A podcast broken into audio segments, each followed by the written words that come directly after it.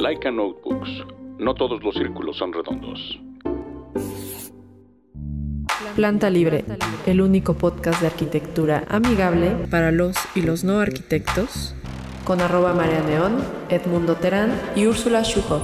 Un podcast de portavoz.tv.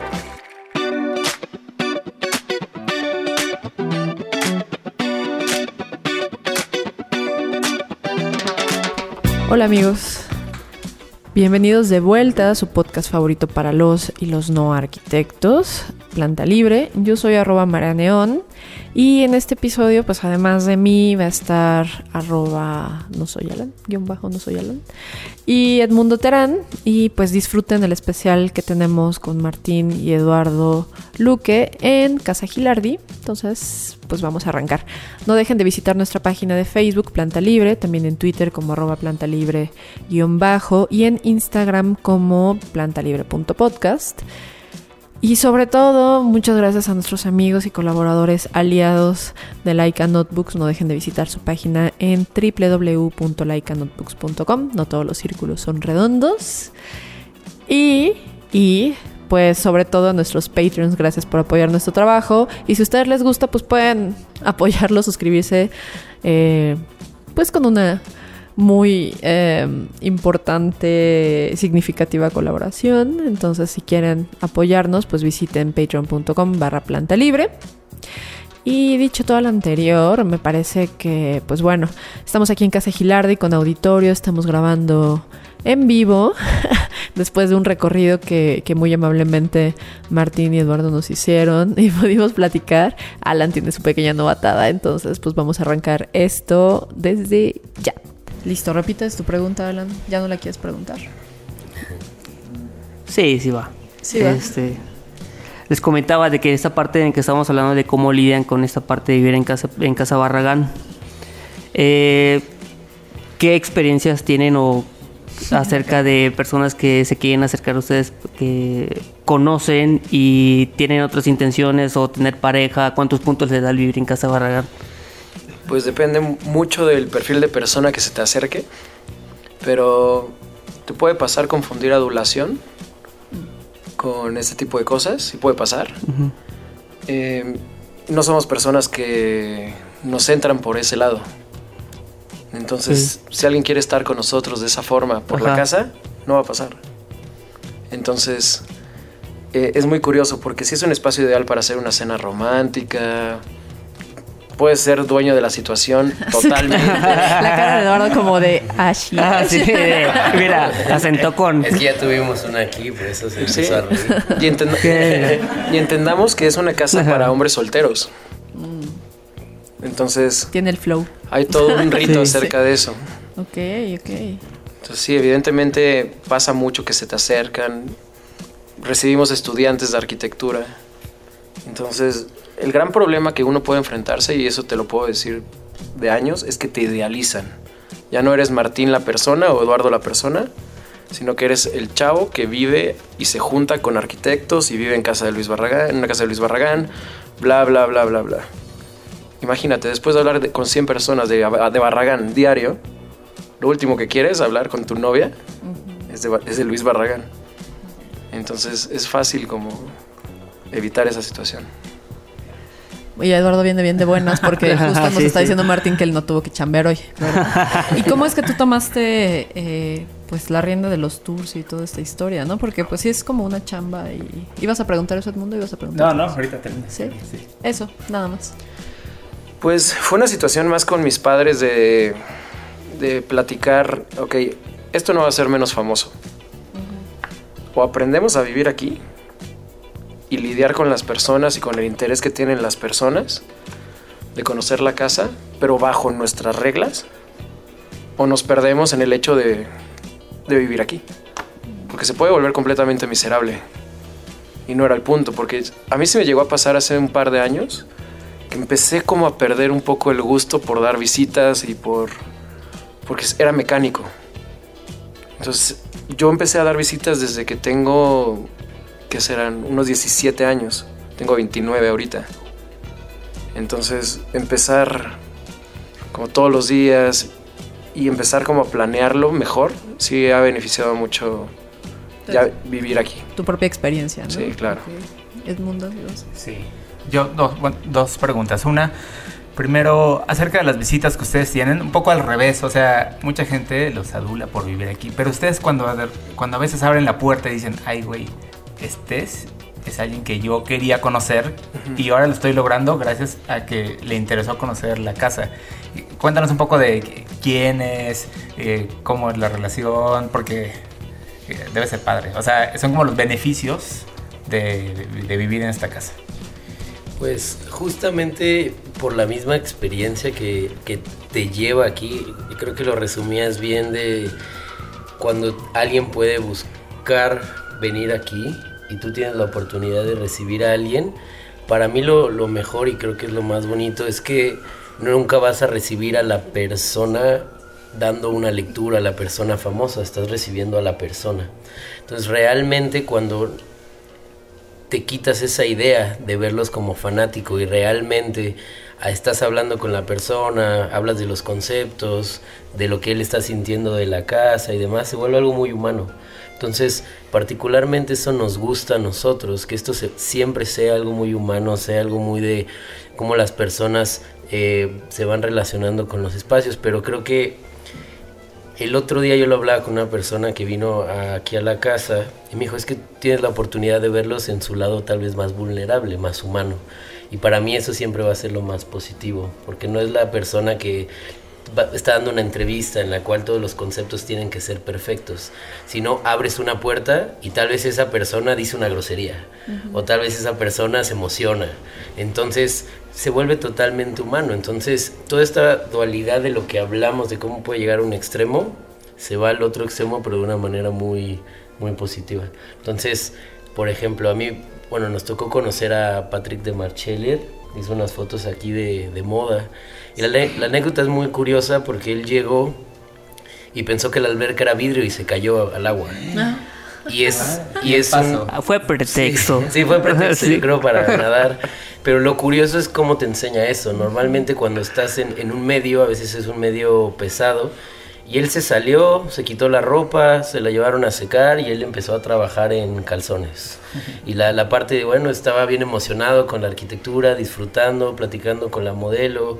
Entonces, cuando de nuevo te quitas esa idea de idealizar a alguien, te das cuenta que todo es más sencillo y todo puede ser algo más positivo de lo que realmente siempre nos imaginamos, que es más bien la imagen que generamos. Que ahí está chistoso porque le falló el sentido del olfato, ¿no? En cuanto entras, huele al- a, cloro. Sí. A cloro de alberca. Sí, y, Entonces, y hay veces chistoso. que no, pero eso te habla mucho también de cómo, por qué la arquitectura es tan importante, porque el humano dejó de interactuar realmente con un espacio. Ya. O sea, todo está tan descrito que nunca tú te esfuerzas en decir, no conozco este espacio, entonces voy a prestar atención y voy a ir analizando. Selección natural. Exacto. Entonces vas Y distraído, vas viendo y te caes. Órale.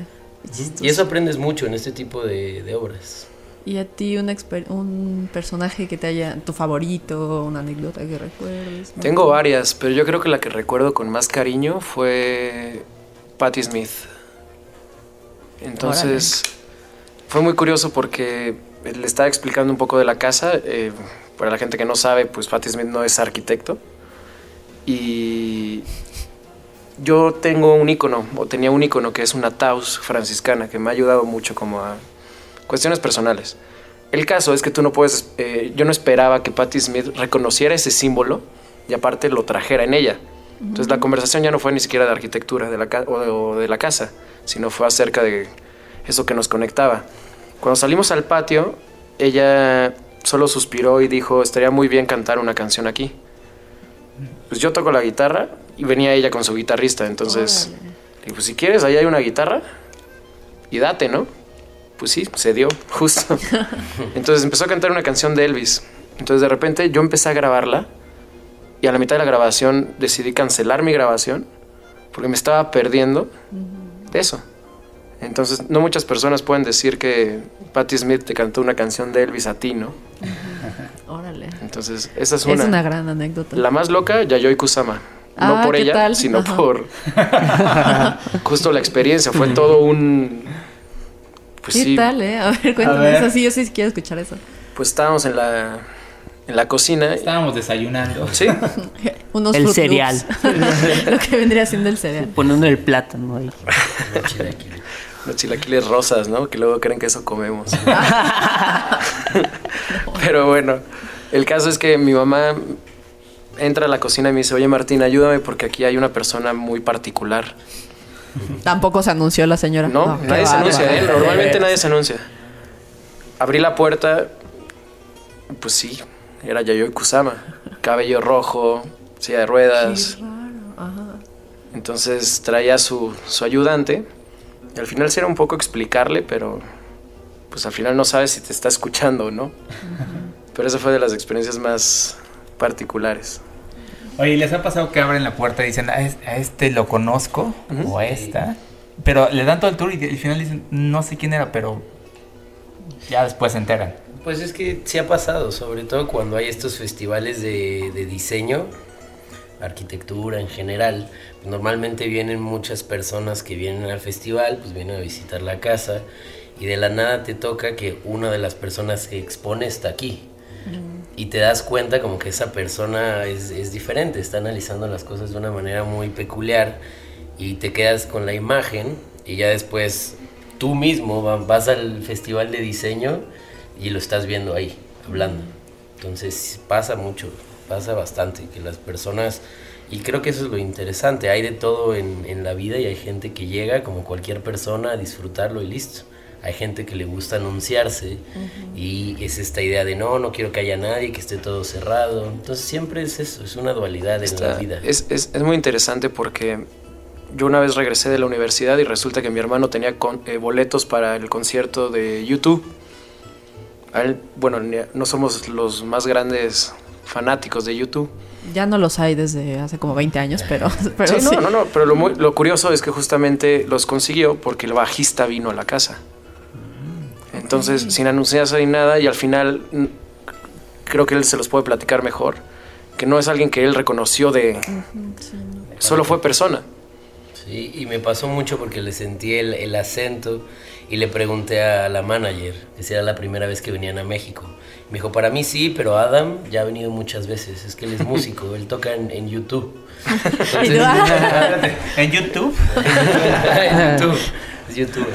No, toca en, en, en YouTube. Si lo ubicas, sí, como, no me suena. Es una la verdad, que está pegando. ¿Cuántos seguidores tiene?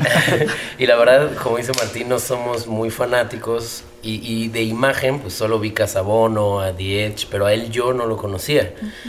Y aparte fue un momento muy chistoso porque aprendes a, a, pues no hablar si no tienes conocimiento de las cosas. Entonces, le- en vez de decirle como alguien normalmente diría, ah, bueno, es que son muy buenos, y te va a decir, bueno, ¿qué canción te gusta? Y no le vas a saber decir nada. Entonces, para mí... La mi- básica. Exacto, mi, mi forma de decirle fue, bueno, en México lo- los quieren mucho y a mí me gusta mucho Noel Gallagher y esa, esa vez iba a abrir y justo la manager medio me quemó porque le dijo a Adam, oye Adam, es que a Eduardo le gusta mucho Noel Gallagher. Entonces me sentí así, de, "Oh, tú no, pero Noel Gallagher sí. Entonces fue como de, bueno, pues está bien y si quieren les damos los boletos y tal y listo, se acabó. Pero es algo muy curioso cómo pasan esas cosas. Pero al final es como una persona que está en música viene a admirarse de, un arte totalmente diferente. Pero pues al final eso es lo, lo bonito. Yo creo que lo más loco es tener una experiencia con una persona así, platicando de todo y nada como personas, y ese mismo día en la noche él está en un escenario enfrente de 65 mil personas. Casual. ¿Sabes? Ese es el... Y tú, y tú dando tus recorridos a 100 personas diarias. Ay, es no, que pero son... yo durmiendo en casa Gilardi. Ah, sí. Sí, claro, Toma. también. No, pero al final del día no son competencias, ¿no? Y No. es curioso porque sí, o sea, puede, puede, la arquitectura está relacionada con todo, porque lo habitamos diario y existe y la ciudad nos engulle y a veces nos trata bien mal y a veces nos trata muy bien, ¿no? Pero al final del día, eh, pues son estas cosas que no puedes no ver o no visitar, ¿no? Exacto. Y está padre. Digo, ustedes también como que la impresión que dan es como mucha transparencia, ¿no? Los dos, cada uno con su personalidad, pero muy transparentes. Y justo decir como, bueno, pues no soy muy fan, pero aquí en México se les quiere mucho y sí. o ya, yo recuerdo hace muchos años cuando hicieron como unas filas y había gente acap- acapando en el Estadio Azteca para comprar boletos. Vino Bono hace poquito, de hecho. Mm. Justo nosotros no estábamos aquí en México y mi mamá nos escribió y nos dijo, ah, es que vino Bono. Igual, se puso a cantar y cosas así. ¿Aquí a la casa? Sí, aquí a la casa. Que era tu amigo, así. Que era mi- que me Conozco a. Martín. Sí, yo conozco a Martín. Que te conocen. Pero justo es la misma idea. Lo que dice es cómo se acaba mezclando todo y eso es lo, lo importante. Pero para mí ese es el, el resultado. Es mucho más humano de lo que muchas veces creemos. Por eso este tipo de conversaciones son necesarias. Porque aparte idolatramos tanto las cosas, pero que cuando realmente te sientas a disfrutar, a usar una sala, pues las personas que están aquí, pues lo sentirán de una manera muy diferente a que se hubieran venido a, con esta idea de delito arquitectónico. No, y además agradecerles que nos dieron la oportunidad de no solo estar aquí echando el living aquí con ustedes, sino por las personas que nos están acompañando, que esperamos que se quede como en su memoria a futuro, ¿no? Como muy su génesis igual.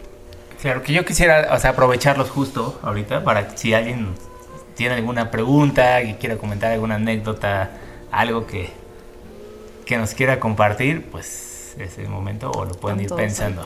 Otra vez Charlie. Charlie, Charlie. es el matado de la clase. Nadie se está rifando. Es que él ya está, es que deben de saber que Charlie ya está se acostó en el sillón y está así como pidiendo palomitas. Qué bueno, es una casa. No me dijeron, úsalo como casa normal y yo estoy en esa. Eh, no, más bien quería como... eh, eh, yo me dedico medio a, a encontrar historias como el lado B de las historias. Entonces ahorita que estaban contando como eh, momentos mágicos y divertidos, ¿cuáles son los momentos cule- culeros? Sí, si sí. puedo, ¿verdad? Sí, sí hay. ¿Sabes? Como esos momentos que dije, no le hubiera abierto a este güey, no lo hubiera... o sea, Ajá. Sí, claro. como personas random o famosos o lo que sea, es como este momento en donde dices, odio vivir en esta casa un segundo, ¿sabes? Pues fíjate que, bueno, a mí personalmente nunca he sentido como ese, esa sensación de odiar habitar esta casa, pero sí toma una relevancia más allá de lo que tú ya eres como en tu vida, tu vida cotidiana, porque al final es tu casa. Entonces tú tienes la, la disposición de recibir a las personas, hablar de la información. Y la realidad es que en la vida al final vas a recibir personas que tal vez no les interesa la casa, tal vez están en una búsqueda muy específica, o tal vez no les pareció cómo tú muestras la casa, y tal vez ellos están buscando otra cosa, y a veces estás expuesto. Aprendes a vivir con ello, pero tú, digamos, hablas con una persona, lo disfrutas, y en dos minutos, no sé, se están quejando con alguna persona de ti o hacen una crítica en redes sociales. Entonces te das cuenta que las primeras veces que te ocurre es feo, porque tú dices como, bueno, pues tú estás haciendo todo positivo para que la persona lo disfrute y pues tal vez no. Entonces sí aprendes a vivir con esa idea de cómo la, hay personas, no todos, la verdad para mí será el 5% de las personas que te hacen sentir incómodo en tu casa, pero cuando la gente te empieza a reclamar y a hacerse, hacerte sentir incómodo en tu casa, es de los momentos más negativos que yo recuerdo, como en esta casa. Es muy poco, pero sí llega a pasar. Obviamente aprendes a vivir con, con eso y te hace la piel de este tamaño, ¿no? Ya después aprendes a vivir con eso, pero pues no sé, es algo que llega a ser incómodo en un momento. Tú, Martín, siento que tienes varias. Yo he estado solo por edad y por más expuesto a esas situaciones. Y igual es lo mismo que dice Eduardo, lo más difícil de vivir aquí es la exposición de tu persona. Porque n- no le vas a, agradar a todo el mundo, definitivamente. Nos pasa mucho por el tema del, del precio de acceso. La mayoría de, los, de la gente que se queja son mexicanos. Entonces, es molesto como a veces tener que sobreexplicar el por qué tú quieres tanto un espacio y lo cuidas tanto y las personas deciden que no, que debe de ser gratis y que tú estás obligado a abrir el espacio porque es patrimonio. ¿Me explico? Situaciones muy extrañas. De repente, no sé, lle- llegarán personas que están muy mal ubicadas y creen que ellos son el centro del, del universo, pero no en tu casa. Entonces, situaciones molestas, sí, pero igual que como dice Eduardo, yo creo que la razón y el, y el motor de por qué nosotros abrimos la casa y la exponemos a la gente es compartirla y que la gente empiece a entender de qué va a cuidar su propio patrimonio. Es nuestro, pero también es de todos. Y no hay, creo que, forma más leal, y lo hemos platicado todo el tiempo, que nosotros empe- empezamos, eh, primero como arquitectos y luego el público en general, que aprendamos a pagar lo que vale y dejar el, eh, de pagar lo que pues, no nos deja. No, y además es, me imagino que no debe ser nada barato el, el mantenimiento, ¿no? Es como, no sé, hay muchos, y por aquí, por acá anda Juan, este, que bien lo sabe, que lo recordan de otro episodio con nosotros, lo que cuesta mantener el patrimonio, ¿no? ¿Cuántos no edificios catalogados están completamente en desuso porque es incosteable las restauraciones, el mantenimiento? Entonces, de alguna forma, pues se tiene que subsanar y no es como que el dinero caiga del cielo, ¿no? La verdad es que no es tan difícil, pero eh, México, como Perú y casi toda Latinoamérica, estamos llenos de cultura, pero no tenemos cultura cerca de ella. Entonces es muy curioso porque la mayoría de los mexicanos van al MoMA y sí pagan 25 dólares porque es el MoMA, hasta pichan, ¿no? La siguiente entrada. Pero aquí no, porque es México. Entonces sí es un tema muy extraño porque cuando tú tienes la oportunidad de viajar a Japón, que es pionero en cultura, te das cuenta que hay sistemas muy efectivos. Por ejemplo, no pertenecen a fundaciones. Cada edificio es independiente. Ellos tienen un costo que justamente va a costear tanto a trabajadores como mantenimiento. Entonces se vuelve independiente. El gran problema que tenemos en México es que somos subsidiados en todo, sobre todo cultura. En un país que tiene tantos problemas económicos, sociales, ¿cuándo va a haber presupuesto para la cultura? Nunca. Y por eso están en desuso todos estos edificios. Entonces ahí es donde debería de haber un pequeño cambio. Nosotros no hicimos nada más que imitar sistemas de, de, otro, de otro modelo de casas.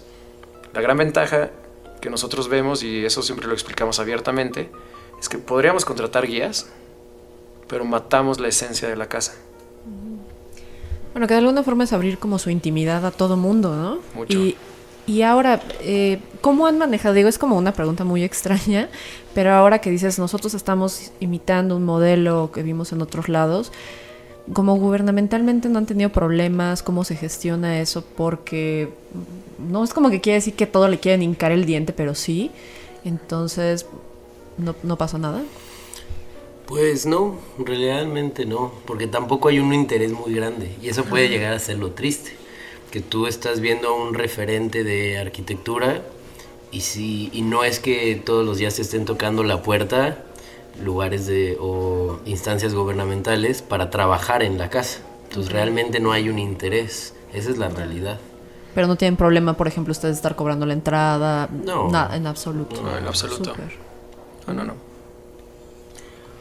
Eh, quiero regresar un poco a las ventajas o a los beneficios, ¿no? Porque sí es, sí es, entiendo, muy cansado y uno siempre piensa, ay, qué padre vivir en esa casa y ya nos quedó claro que es cansado y un poco eh, complicado, pero dentro de los beneficios, por ejemplo, de las personas que han visitado, ustedes han tenido información de Bargán, de la casa, de su propio padre, de cosas que no sabían, o sea, no sé, eh, algo, alguna anécdota de abuelos o algo que, que digan, qué curioso que me haya llegado la información por acá y luego indagan y dicen, qué rico es tener acceso a esto.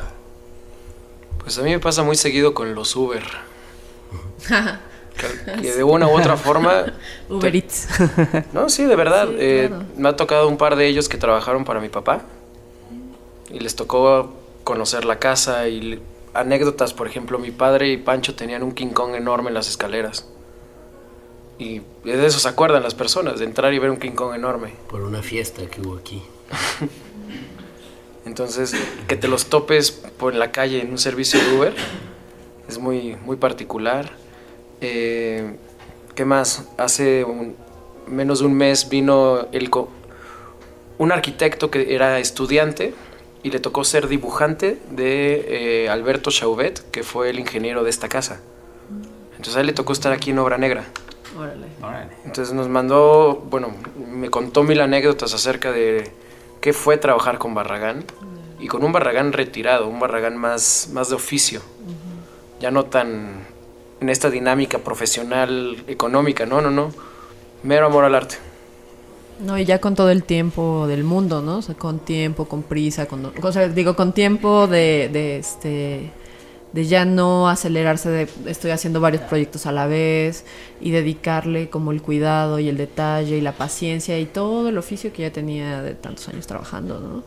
Creo que, que la gran mayoría de los arquitectos que ya están de una u otra manera consolidados no son conscientes del gran impacto que van a tener en las personas que van a crecer y vivir en su obra.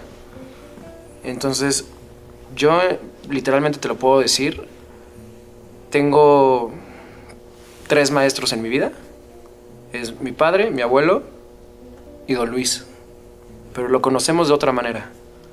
Porque sabemos lo que es dormir aquí, lo que es comer aquí, lo que es también llorar, todo eso. Y todo al final se hace de una mejor, de una mejor manera, de una forma muy, muy bella. Ahora, digo, tú eres arquitecto y fotógrafo. Eh, ¿Qué tanto han sentido ganas de cambiar algo? O sea, digo, no sé, no pasamos como a sus habitaciones y demás, pero que digas, bueno, como quisiera otro tipo de cama, no sé si tienen las mismas o modificar algo. ¿Qué, qué tanto lo han sentido o simplemente lo dejan ser y, y lo imaginan ya para algún otro espacio? Porque al final es un espacio suyo que habitan, entonces no sé, pegar el póster, lo que sea. Claro, o sea, sí, sí son cosas que vas experimentando conforme vas creciendo, entonces siempre vas a tener una percepción muy diferente por la edad, por el momento que estás viviendo. Por ejemplo, uno de nuestros hermanos sí llegó a pegar un póster en una de las puertas. A veces teníamos muebles que atrás tenían estampas de los caballeros del zodiaco. Y entonces es somos humanos, ¿sabes? Utilizas como cualquier persona. También la diferencia que yo he logrado analizar es cómo las personas interactuamos de una manera muy diferente. Mi padre como cliente, mi madre adaptándose, nosotros creciendo aquí. Entonces, cuando tú creces en una casa, si generas una comunión muy sencilla hacia el espacio. Entonces por eso para nosotros no hay una obsesión, o para mí no hay una obsesión de cambiar las cosas, porque es algo que realmente disfrutas y llegas a entender. Y eso justo creo que es muy importante. ¿Cuál es la diferencia de, digamos, visitar estas obras a cuando tú puedes vivir en ellas? ¿Qué tanto cambiarías si tú tienes la posibilidad de trabajar con esta clase de arquitectos o diseñadores? ¿Qué tanto les dirías que cambien de su trabajo o no? Entonces sí te vuelves muy empático a muchas situaciones. La idea es más disfrutarlo que pensar en yo soy el centro de todo, entonces yo tengo que cambiar las cosas como ya fueron hechas. Entonces es algo muy interesante, pero como cualquier casa, pues vas cambiando cosas. Lo que les comentaba mi hermano con la escultura que traje, solo fue un regalo y, y listo. Entonces son de esos objetos que van cambiando. Entonces no es una casa que si tú viniste hace 30 años ahora, está igual. Es su casa. Entonces van a ir cambiando, los libros van cambiando, los objetos. Es de, la, de una forma más orgánica de lo que tal vez las personas creen, de cómo se habitan en estas casas. Sí, porque de pronto podías pensar que ya están todas las piezas ubicadas y que todos los días las limpian y las vuelven a poner en el mismo lugar y que ya no se, se modifican, ¿no? ¿Qué quieres preguntar? Sí, eh, respecto, yo creo que va a ser una pregunta también que, que ha sido eh, repetidas veces hechas a ustedes acerca de que, cuál es su opinión de, de este trabajo que hicieron con las cenizas de Barragán. O sea, es un tema, un temazo, pero Pues. ¿qué? Bueno, si quieres. Martín, justamente yo. Ya sabes lo que pienso. Martín tiene cara de, pues yo sabes lo que pienso. Sí, sí. Ay, ay de ti si me dejas. Claro. Es que para mí es algo muy interesante porque hay que analizarlo bien. Y eso también te, te hace entender cómo funciona el mundo porque no obtenemos la información necesaria. Entonces to- solo ves la primera capa y como no investigamos, pues la primera capa funciona. Eso es lo que pasó en ese caso. Es, es interesante desde el punto de cómo esta artista es, fue muy inteligente en entender la información y vender su historia. pero cuando analizas toda la información realmente, te das cuenta que es eso, es una bonita ficción. De hecho, si ustedes leen el, libro, por ejemplo, con una de las involucradas, que es Federica Sanjo, justo habla de eso. Ella se da cuenta de cómo ya se torna todo en ficción, en inventar cuestiones, que ella dice, es que yo ya no tiene relevancia que yo participe aquí, porque yo ya soy solo un personaje de esta ficción. Obviamente también entras en temas muy complejos, en lo de las cenizas, en qué tiene. Ella habla y hace una crítica de la corporación, cómo la corporación se adueña de, de los artistas, pero también es importante volver al mundo real en el cual al final son trabajadores, por eso tienen derechos de autor. ya, ya quisiera ver qué pasaría con ella si alguien agarra su obra y la expone y la vende va a decir, no, es que yo tengo mis agentes. Entonces, es, es, interesante cuando lo analizas y ves cómo funciona realmente a cómo ella vende esa idea. Entonces, tienes un poco de todos los lados. Ver lo que ella hizo y, hasta decir, mira, qué inteligente fue. Ahorita está viajando por el mundo haciendo residencias en todos los museos, galerías, por una ficción, por una investigación que no es real. Entonces tú lees el libro y ahí empiezan a hacer citas de lo que es la propiedad privada, citan a Marx. Lo empiezas a leer, es un libro de este tamaño, el cual pudo haber sido dos cuartillas. Pero lo repite y muchas veces en el arte pasa eso. Entonces creo que una vez el que más lo, lo, definió de una manera correcta fue Felipe Leal. Es como que, ah, sí, es muy interesante, es demasiado cursi. La obra de Luis Barragán y la persona siempre va a ser mil veces más relevante que eso. Entonces, hay mucho ruido, ya pasó. Luis Barragán no va a dejar de ser lo que es por, por una persona. Esa es mi opinión, como mi análisis. Pero... A ver, Martín, déjalo salir. Pues es, es algo muy muy personal porque cuando el vivir aquí te ha brindado tanto, te das cuenta que la única manera de honrar a un personaje como Barragán, pues es respetándolo, mínimamente. Una persona que creía tanto en lo, espiritual, en la vida, en la muerte, en el respeto. ¿Cómo te atreves a sacar las, las cenizas de esa persona y decir que lo respetas? Ya no es el hecho de las palabras, me explico, ya son los actos cómo manipulas a un sinfín de personas. Y, y, ni siquiera la crítica va tanto a Jill Magid, uh -huh. sino quiénes fueron esas personas que permitieron que esto sucediera. Quien sea, ¿eh? Porque no estás hablando de cualquier personaje, estás hablando de, de Luis Barragán. Entonces se vuelve muy complicado el quién le dio ese poder, quién, quién le encaminó. ¿Fue el gobierno? ¿Fue algún tipo de fundación? Fue algún un, un personaje que tenía ese tipo de influencias. Y nunca nos fijamos en eso, nos fijamos en el ruido justo, uh -huh. en ella. Ella no es importante en esto, ella es muy famosa, no tiene nada de prestigio. Así de sencilla. Pero ¿qué sucede con toda esta gente que orquestó que Luis Barragán se convirtiera en una prenda? No hay nada más macabro que eso, ¿eh? Porque toda la gente que hemos vivido, crecido en una casa de Luis Barragán, y nos sentimos bastante ofendidos al principio. Es muy invasivo. ¿Sabes? Como que no, no es una manera de, de mostrar respeto. Y en aras del arte contemporáneo, menos. ¿no? Bueno, que el arte contemporáneo es otro tema que no queremos abordar ahorita porque... ¿Qué es esto? Incómodo. Sí, sí. sí. Esto. Tal cual. Tal cual. Hay alguien que tenga. Alguien más tiene una pregunta, ya casi nos vamos a ir. Entonces es su. ¿no? No sean tímidos.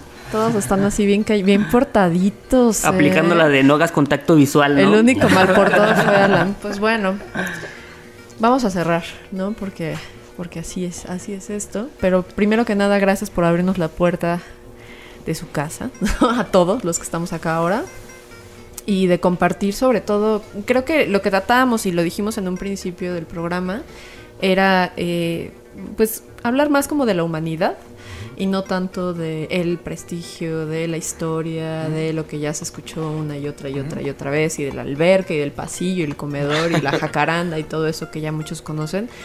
Creo que nos interesaba más, eh, pues eso que, que alimenta la arquitectura, que es eh, pues la esencia de quienes la utilizan, de quienes la viven la sufren o la disfrutan, ¿no? Entonces, gracias por compartirnos eso a todos y a todas las personas que nos están escuchando y nos van a escuchar. ¿Y qué más? ¿Qué más? No, pues eh, también si nos quieren compartir algún medio de contacto o, alguna red o algo donde quieran. Personales, repente, ¿no? ¿O El no? teléfono de la casa. Claro, la dirección. Eh, bueno, está en redes sociales. Instagram es Casa Gilardi. Me tienen a mí como Mart Luquet. Tienen a Eduardo como Edu Luque. Em, nada, eh, es una forma de, de compartir lo poco o mucho que, que tenemos. Y el único consejo o petición que podríamos hacer es que dignifiquemos lo que tenemos, pero bien. Antes, antes de exigir, creo que hay que, que dar. Con conciencia, pues, ¿no? Siempre. Con conciencia y respeto. Muy bien, Alan. ¿Pues te vas a despedir o qué? Eh, no, pues nada, yo no, sí, no, sí, todo regañado, no, agradezco mucho el que nos abran las puertas, el que hayan, haya, haya público, hayan dejado que, que entren personas a, a este, a este espacio. Eh, ha sido una experiencia muy padre saber sus anécdotas, más que nada, cosa como personas. Y nada, yo creo que esto ha sido con lo que dijo Martín, podemos terminar. Un Este aplauso, que se escuche sí. que hay audiencia. Sí, Nunca sí, tenemos bravo. audiencia. Y parece, y parece que ahora sí no. Que ahora sí llegaron, de verdad. Perfecto. Pues bueno, pues gracias a todos por escucharnos. Eh, de nuevo, pues yo soy arroba Marianeón. Yo soy arroba, no soy Alan. Yo soy Edmundo Terán. Y pues bueno, nos escriben. Adiós. Adiós. Gracias. Bye.